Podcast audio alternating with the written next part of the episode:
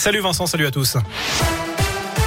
Et à la une, l'épidémie de Covid gagne du terrain dans les écoles, collèges et lycées en France comme dans l'Académie de Lyon. Chez nous, un peu plus de 3800 enfants ont été testés positifs cette semaine. C'est 1400 de plus en une semaine. 167 enseignants ont également été contaminés, soit près de 6 fois plus que vendredi dernier. Un Lyonnais grièvement blessé après un accident de trottinette. Selon le progrès, il serait seul en cause. Cet homme de 39 ans est tombé de sa trottinette la nuit dernière à l'angle du cours Lafayette et de la rue Villette dans le 3e arrondissement.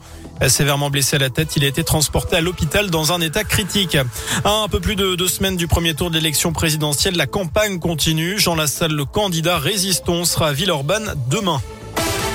Fini la politique pour François de Rugy, l'ancien président de l'Assemblée nationale et ministre de la Transition écologique, reste un soutien d'Emmanuel Macron mais quitte la vie politique nationale.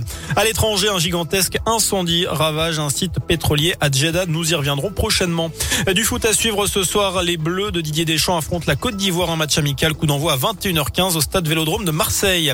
Une idée de sortie désormais avec la foire de Lyon qui se poursuit et une nouveauté à partir de demain.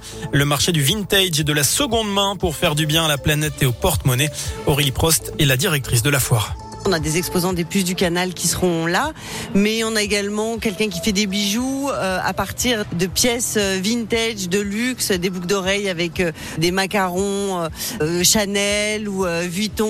On va avoir des fauteuils de cinéma qui sont customisés, et effectivement des habits, des bijoux, ce qu'on trouve habituellement dans le marché de la seconde main. Donc voilà, une offre sympa qui va venir compléter tout ce qui est création et artistes sur Little Big Fair. Voilà une dizaine d'exposants compléteront la liste de ceux déjà présents dans l'espace Little Big Fair. C'est à la foire de Lyon. Enfin, je rappelle qu'on passe à l'heure d'été. Ce week-end, on avance d'une heure. Dans la nuit de demain à dimanche, à 2 heures, il sera 3 heures. On perd donc une heure de sommeil. Voilà pour l'essentiel de l'actu.